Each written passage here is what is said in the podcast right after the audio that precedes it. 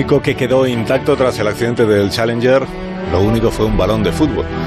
Hoy en Historia de con Javier Cancho, historia del viaje de una pelota en el espacio y en el tiempo. Challenger, go at throttle up. The Space Shuttle Challenger is destroyed.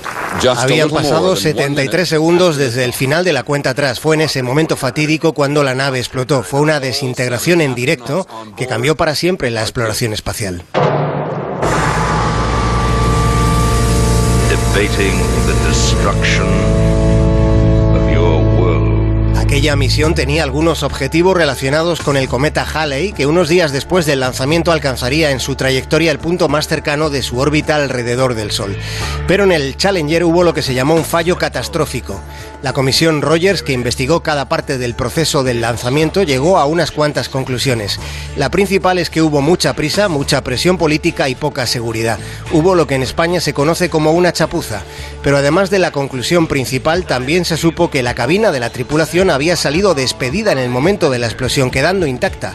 Los astronautas no murieron por el estallido, sino muy probablemente por la pérdida de presión dentro de la cabina. Por eso, desde entonces, los tripulantes llevan trajes presurizados, los vistosos trajes naranja que desde aquellos se hicieron obligatorios. Esa peripecia de la cabina que les acabamos de contar explica que el balón de fútbol que iba a bordo no sufriera ni medio rasguño.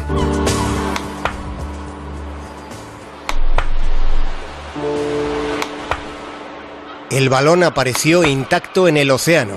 Era un balón de fútbol que se había entregado a los astronautas en un colegio ubicado cerca del Centro Espacial Johnson de la NASA en Houston, Texas. A ese colegio iba la hija de uno de los siete tripulantes del transbordador que estalló en el despegue. Aquel balón lo llevaba consigo el astronauta Ellison Onizuka. La idea consistía en dejar el esférico en el espacio exterior, pero el balón, en vez de quedar mecido en el espacio, al final quedó flotando en el océano. Subió y bajó, y fue recuperado en el agua entre los restos de la tragedia. Varias décadas después, alguien planteó la idea de volver a meter aquel balón histórico en una nave espacial para que esta vez sí llegase al espacio exterior.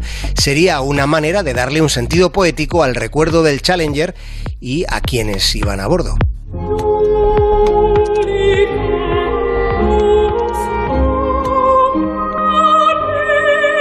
30 años después del fiasco del Challenger, un día de buena mañana, el comandante Crimbow de la expedición número 50 a la Estación Espacial Internacional, fue antes de partir al espacio, fue de visita al colegio de su hijo, cerca del Centro Espacial Johnson de la NASA en Houston, Texas.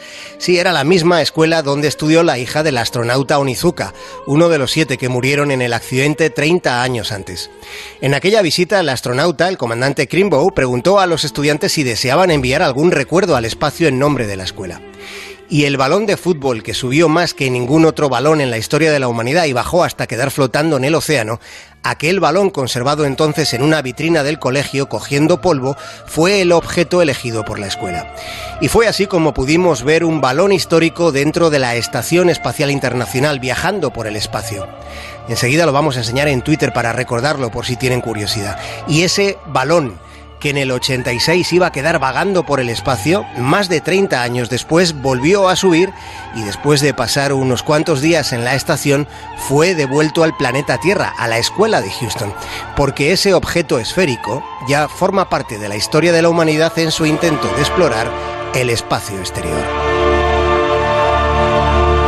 Más de uno en onda cero.